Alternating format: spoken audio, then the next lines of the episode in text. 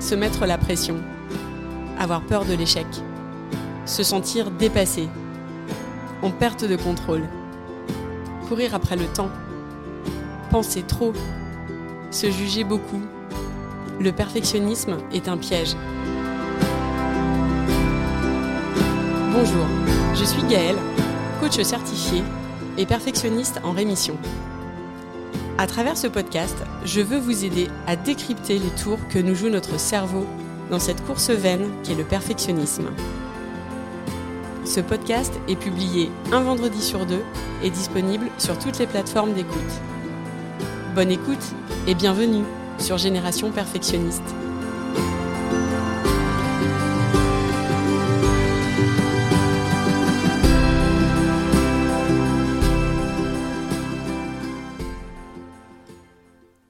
Écoutez l'épisode 14, Avoir le choix. On croit souvent que notre vie est dictée par tout un ensemble de choses qu'on doit faire. Comme si nos journées étaient une succession d'événements qui n'ont pas le choix que d'être déroulés du matin au soir. En fait, on passe une bonne partie de notre vie à faire les choses qu'on fait parce que c'est important pour nous de faire partie du groupe. Notre espèce humaine a survécu en répondant à ce besoin de suivre ce qui était attendu pour le groupe. Et nos actions sont encore dictées aujourd'hui par ce conditionnement et par le regard des autres. C'est donc de façon naturelle, et souvent sans y réfléchir vraiment, qu'on avance dans la vie et dans nos quotidiens en répétant un certain nombre d'actions qui visent à nous faire nous sentir dans les clous vis-à-vis -vis de ce qu'on attend de nous qu'il s'agisse ici des attendus de la société, du modèle éducatif qu'on a reçu, et parfois aussi inconsciemment de certaines injonctions.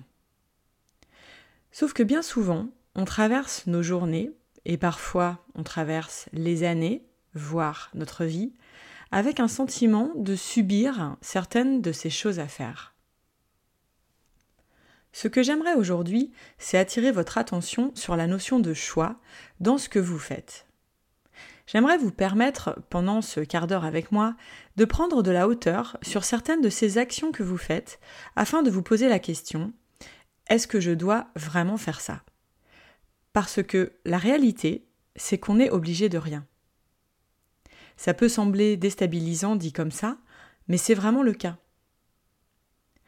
Si je souhaite aborder ce sujet, c'est pour vous permettre de vous mettre dans une position de liberté de choix et de responsabilité face à certaines choses à faire. Choisir consciemment de faire quelque chose ou de ne pas le faire, c'est reprendre totalement notre pouvoir sur cette chose. Je m'explique. Et pour ce faire, je vais aborder ce sujet sous l'angle de la parentalité. Je voudrais vous amener à réfléchir à tout ce que vous faites autour et pour vos enfants en tant que parents ou coparents. Je crois que la première chose qui nous vient naturellement à l'esprit, c'est le fait, en tant que parents, de subvenir aux besoins physiques et matériels de nos enfants, à leurs besoins affectifs et émotionnels aussi. Et tout ça, euh, pour moi, c'est une évidence. C'est la base indiscutable. Bien que dans la réalité, ça reste un choix de répondre à chacun de ces besoins. Ce que je veux dire ici, c'est que lorsque on revêt notre costume de parent, dès les premières années, quand ils sont tout petits, on veut le meilleur pour nos enfants. Et on se donne du mal pour ça, en faisant le choix de faire tout un tas de choses pour eux. Des choses qui répondent à l'image du parent qu'on veut être, et puis des choses aussi qui sont souvent calquées sur ce que font les autres, ou bien sur tout un tas de codes qui définissent une espèce de norme qu'on semble devoir suivre on doit les inscrire à diverses activités où on les emmènera chaque semaine. On doit les aider chaque soir dans leurs devoirs. On doit organiser leur anniversaire en mode déguisement, thème et confetti. On doit être celui ou celle qui les dépose à l'école chaque matin. On doit, pour certains, les récupérer le midi afin qu'ils mangent avec nous, parce qu'on travaille de la maison et qu'on a la possibilité de le faire. On doit leur lire trois histoires chaque soir. On doit être présent auprès d'eux toute l'année en cas de besoin, sans peut-être s'accorder par exemple du temps de vacances, seul ou à deux. Toutes ces choses, On peut choisir de les faire parce qu'on en a envie, que ça nous tient à cœur, que ça correspond à nos valeurs et aux parents qu'on veut être. Mais on peut aussi choisir de ne pas tout faire, ou de moins faire parmi tous ces exemples, ou d'en déléguer certains. On peut aussi mettre en place une organisation qui fait que notre coparent ou notre voisine prennent le relais. On peut aussi simplement décider qu'on ne fait plus certaines choses, du moins pendant un temps donné. Je vais vous donner plusieurs exemples pour illustrer mes propos. J'ai une cliente en coaching qui me disait devoir être celle qui aide son enfant dans ses devoirs, même si elle n'aimait pas vraiment faire ça. Son enfant avait des difficultés assez importantes et elle s'est rendue compte un jour en l'observant qu'il était bien plus à l'écoute de sa grande sœur quand c'est elle qui l'aidait. Cette maman pensait qu'elle devait tenir ce rôle d'aide aux devoirs, que c'était anormal que ça ne soit pas elle qui le tienne. Elle s'évertuait donc à continuer en ce sens, tout en se sentant mal parce qu'elle voyait que son fils ne récoltait pas les fruits du temps passé à ses côtés. Avec le temps, elle a compris qu'elle n'était pas tenue à ce rôle, que ça n'était pas un échec de ne pas être celle qui tienne cette mission, et que déléguer cette mission d'aide aux devoirs à sa fille aînée était profitable à tous dans cette situation. À son fils, qui apprenait mieux aux côtés de sa grande sœur, à sa fille, qui prenait ce rôle avec plaisir et qui en l'occurrence pouvait aussi euh, gérer ce rôle dans son agenda, et à elle-même, qui pouvait occuper son temps à autre chose, parce qu'elle retrouvait en bonus une plage de temps libre dans ses journées. Elle a mis du temps à ne plus nourrir du ressentiment et de la culpabilité autour de ce sujet, mais progressivement, elle a compris et décidé que c'était la meilleure décision à prendre. Voici un autre exemple qui concerne cette fois les fêtes d'anniversaire. J'ai une amie qui n'aime pas du tout organiser les anniversaires pour ses enfants et inviter tous les petits camarades de classe. Tout comme, d'ailleurs, elle n'aime pas devoir emmener ses enfants aux anniversaires chez les autres parents, où elle se sent obligée de devoir prendre le café au milieu d'un groupement d'enfants débordant d'énergie. Eh bien, suite à plusieurs épisodes où elle vivait les choses complètement à contre-courant, elle a choisi de déléguer cette tâche à son mari. Et elle assume complètement ce choix. Elle sait qu'elle assure d'autres moments de présence auprès de ses enfants. Le dernier exemple me concerne. Je me souviens d'une année où mes garçons, j'ai euh, deux ados, euh, donc une année où ils étaient plus petits et ils ne savaient pas vraiment à quelle activité extrascolaire s'inscrire. C'était une année entre deux, ils venaient de terminer chacun une précédente activité et euh, ils n'étaient pas super emballés par quoi que ce soit pour la suite. De notre côté, l'agenda professionnel euh, était super serré pour pouvoir faire tenir des allers-retours aux différents complexes sportifs. Euh, c'était une réalité. On vit à la campagne, ce qui est un choix avec euh, plein de bons côtés, mais ça veut aussi dire de longs trajets pour aller au travail et également être présent pour faire les trajets en voiture pour nos enfants, ce qui requiert parfois une certaine gymnastique pour pouvoir tout faire rentrer dans le planning. Cette année-là, on aurait pu les pousser à choisir une activité, comme le faisaient tous les parents autour de nous. Mais on ne l'a pas fait. On a décidé ensemble, avec nos enfants, qu'il n'y aurait pas d'activité hebdomadaire pour eux. Malgré l'image que nous renvoyaient les parents, nos amis, qui inscrivaient leurs enfants dans plusieurs activités, euh, une image pas confortable d'ailleurs, on a estimé qu'on n'était pas obligé de le faire. Et on a réussi à assumer ce choix-là. La culpabilité a essayé de peser dans la balance, je vous mentirais en vous disant le contraire. Je me souviens avoir longtemps hésité parce que je voulais pas que mes enfants passent à côté de quelque chose. Et finalement, aujourd'hui, avec le recul, quand j'y pense, c'était la meilleure décision à prendre pour nous tous et pour notre équilibre familial cette année-là, sans qu'il y ait d'ailleurs de conséquences par la suite ou que nos enfants euh, décrochent du sport. Ça n'a pas du tout été le cas et ils sont aujourd'hui tous les deux actifs sportivement. Dans d'autres cas, une solution, ça peut être aussi de laisser plus d'autonomie à nos enfants.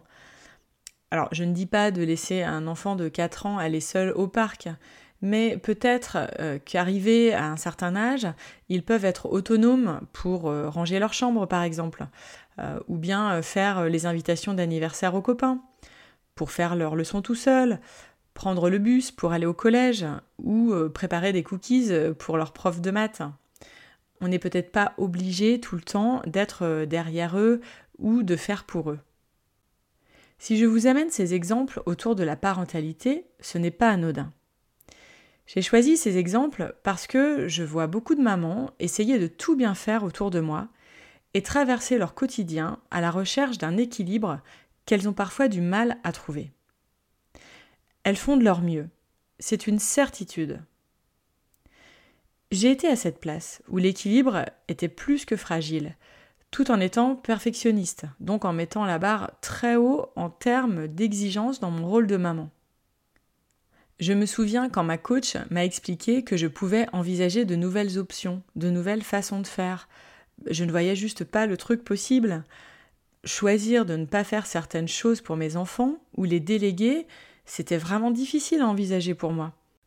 Et ce n'est d'ailleurs pas ce que je vous propose ici. Mon but, ici, ce n'est pas de vous dire ce que vous devez faire ou ne pas faire. Mon but, c'est de vous montrer que vous avez le choix. Notre vie est faite d'arbitrage, et vous avez ce choix d'arbitrer et de décider. Pourquoi c'est intéressant de se poser ces questions-là autour du choix et de ce qu'on doit faire ou ne pas faire? Eh bien parce que ça permet de prendre l'entière responsabilité de nos actions et de sortir d'un schéma où on a parfois l'impression de subir les choses.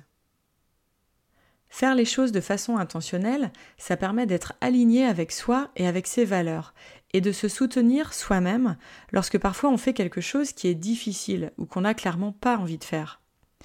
Parce que c'est le cas aussi. Il nous arrive de devoir faire des choix dont on n'a pas du tout envie, mais qu'on veut faire quand même, parce qu'à ce moment-là, ce sont les bons choix. Et puis, rien n'est gravé dans le marbre.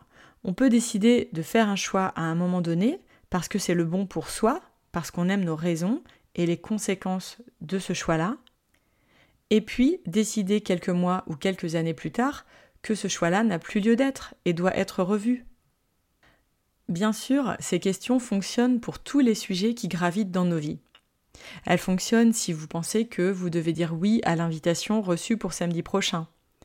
Si vous pensez devoir perdre 3 kilos avant de partir en vacances finir un livre parce que vous l'avez commencé, gérer les courses chaque semaine pour toute la famille, avoir un job où vous seriez épanoui 24 heures sur 24, et même aller au travail chaque matin. De la question la plus futile à la plus importante, vous avez le choix. Toujours. Je vous propose de vous poser les questions suivantes face à quelque chose que vous faites. Pourquoi je fais ça? Est-ce que j'aime mes raisons actuelles? Quelles sont les conséquences si je ne le fais pas? Est-ce que je me sens capable d'assumer ces conséquences?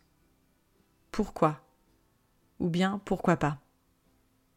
Se recentrer au cœur de nos choix, ça permet d'être aligné avec ce qu'on fait chaque jour et avec qui on est. Ça renforce notre confiance en nous et en nos valeurs. J'espère que cet épisode fera écho parmi vous. J'attends vos retours et je vous souhaite une belle journée. Je vous dis à très vite.